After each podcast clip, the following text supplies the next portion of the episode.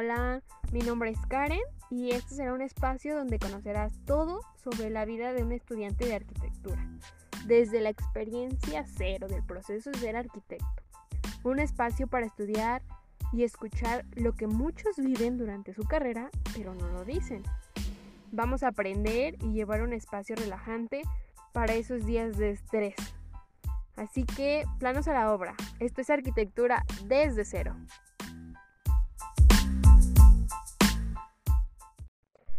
¡Hey! Hola, hola chicos, ¿cómo han estado? Me da mucho gusto otra vez estar aquí un miércoles más con ustedes. La verdad, la verdad, del tema que vamos a hablar o del arquitecto que vamos a hablar el día de hoy, es uno de los arquitectos que yo admiro muchísimo, no solo por su trayectoria arquitectónica, por su trabajo, sino por la historia detrás de él, por su vida que de verdad es muy impresionante. Te cuenta o te quita esa idea errónea que tenemos que para llegar a ser un buen arquitecto, para llegar a ganar un brisket y demás, tenemos que tener detrás de nosotros, no sé, una familia eh, con buenos recursos o ir a una excelente escuela o así. Y con este arquitecto que vamos a hablar el día de hoy, de verdad todos esos, esos paradigmas se van de un lado y te abren esas esperanzas, esas oportunidades de creértela, de creértela. Si ya estás eh, empezando, si eres nuevo, si ya estás a mediados, si ya estás a punto de terminar, si ya eres arquitecto, si ya trabajas, lo que sea, te da esperanzas para creerte que de verdad lo eres, que de verdad puedes llegar a ser un gran arquitecto, si tú te lo propones, no hay barrera alguna. Y les decía el podcast pasado, el límite es el cielo. Su único límite es el cielo. Pueden crear diferentes formas. O sea, aparte de todo eso de crear lo que ustedes quieran, de verdad no hay límites para externos o sociales o que les impidan ser lo que de verdad ustedes quieren ser. Y bueno, si han estado con nosotros desde el inicio, te darán cuenta que empecé con una frase justo de este mismo arquitecto que dice algo así. Como optimista que soy, quiero pensar que los mejores trabajos están todavía por llegar. Norman Foster. Y así es, amigos, vamos a hablar de uno de los grandes de la arquitectura, un arquitecto reconocido, reconocido perdón, mundialmente que ha recibido muchísimos premios de arquitectura, de, premios de diseño, ah, títulos y demás. Y bueno, de verdad me voy con esta frase porque es, es cierto. Y creo que a la vez aplica en todo, no solo en edificaciones o en proyectos arquitectónicos, sino en la vida diaria. Trata que o piensa que que algo que vas a hacer, ese paso que vas a dar en tu vida es un nuevo trabajo y que, va, que ese trabajo va a ser mejor que el trabajo que dejaste atrás. Y así sucesivamente. Y, sí, o sea... Bueno, bueno, ya no me voy a retrasar más con esta introducción. Les digo que hoy vamos a hablar de Norman Foster, un gran arquitecto. Así que vamos a empezar. Norman Foster creció muy humildemente. Él tuvo padres de que trabajaban al día. Su mamá, creo, por la información o por lo que leí, era una camarera o, o, una ama de casa, algo así. Y su papá era un pintor. Y les digo que es, es muy, bueno, te abre mucho la mente que este arquitecto, que ahora es mundialmente reconocido en todos lados, viene o sí, sus arraigos son de personas humildes. Y por esto fue que él no se limitó y siguió y siguió hasta llegar a los verdaderos sueños que él tenía. Y les voy a decir que él, eh, Norman Foster, en su mente nunca pasó por estudiar arquitectura o por ser arquitecto. Él estuvo en la milicia y por ende del destino le tocó eh, manejar un, avión y fue la primera experiencia en la que él de verdad se dio cuenta que lo suyo no era quedarse con un trabajo estable. Él quería experimentar, quería ver qué él era lo que la vida le había traído, qué era lo que el siguiente camino que la vida le había proporcionado y quería tomar ese riesgo de ir. Entonces, esa primera experiencia al poder sentir la sensación de viajar en un avión y ver que abajo tenía una ciudad entera, construcciones enteras, edificios, casas y demás, fue el detonador para que Norman Foster se diera a abrir estas puertas de estudiar arquitectura. Norman Foster, cuando estudió en la universidad, ahí conoció a varias personas y conoció a su primera esposa.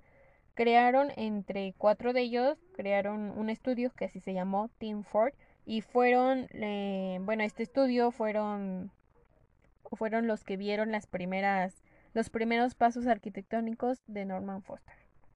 Él estudió urbanismo y arquitectura en la Universidad de Manchester. Después obtuvo una beca en la Universidad de Yale y con eso pudo cursar una, pues sí, una máster.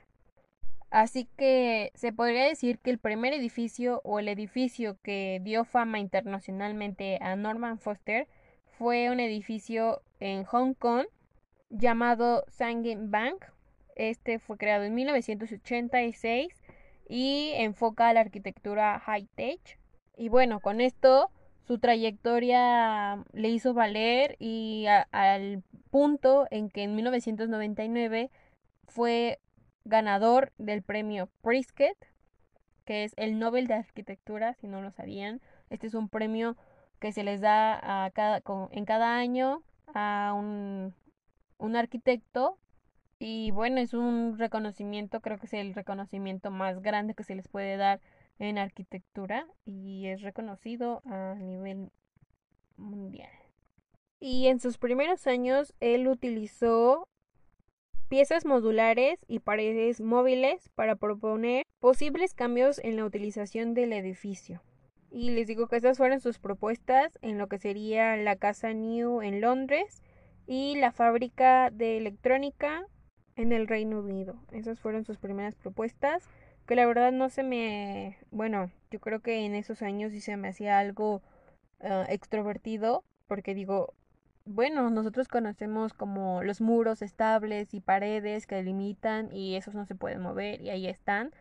Entonces él proponía eso, que esos muros pudieran cambiarse, pudieran recorrerse y que generaran otro espacio distinto entonces sí era una buena propuesta para, ese, para ese entonces.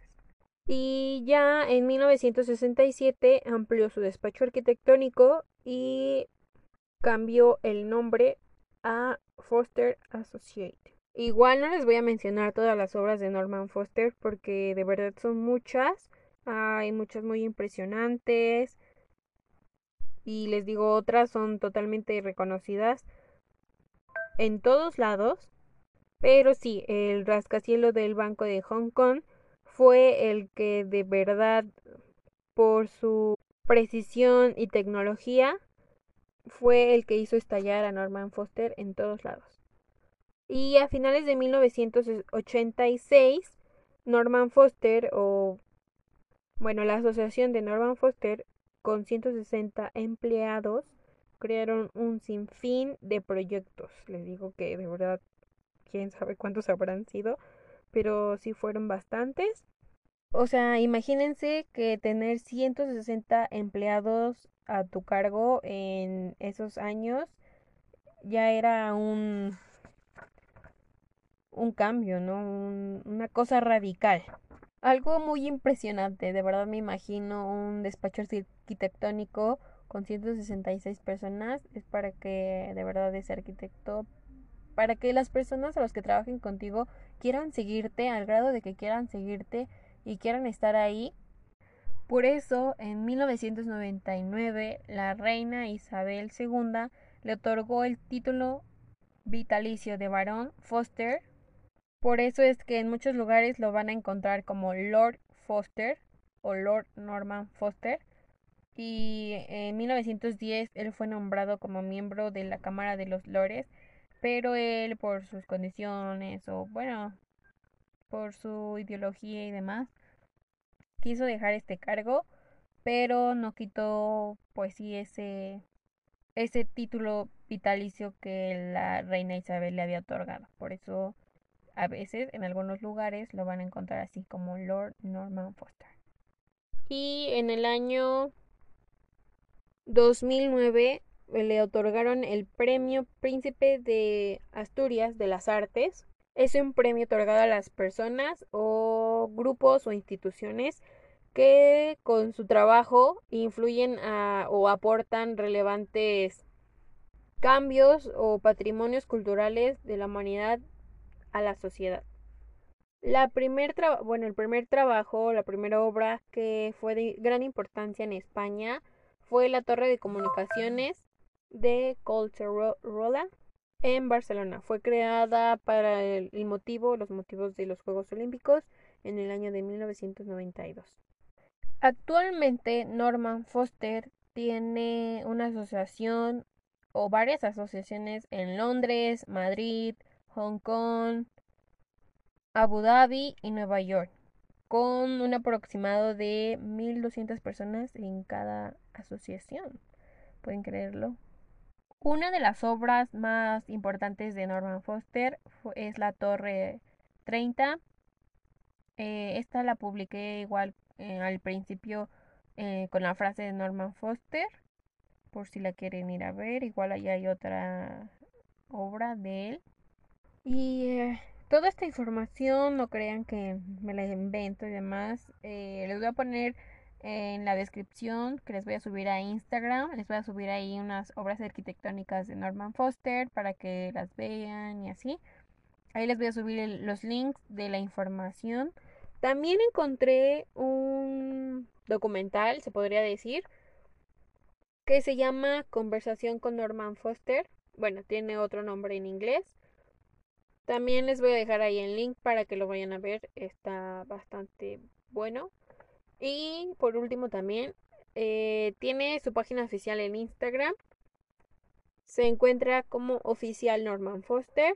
Y se pueden dar cuenta que de verdad él es un arquitecto muy grande, no solo en el aspecto de la arquitectura, sino también es una persona carismática, humilde, que ama con pasión lo que hace y se dedica a lo que se dedica, no por azares del destino, sino porque él quiso arriesgarse a tomar un camino no de confort, sino a experimentar y ver lo que la vida o el camino siguiente que la vida le pudo haber proporcionado y que él mismo también se creó con mucho esfuerzo, con dedicación.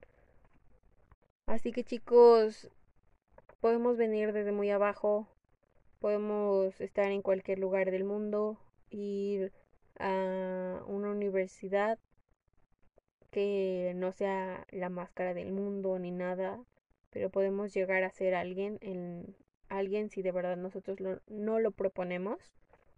Y por supuesto, si lo queremos en realidad.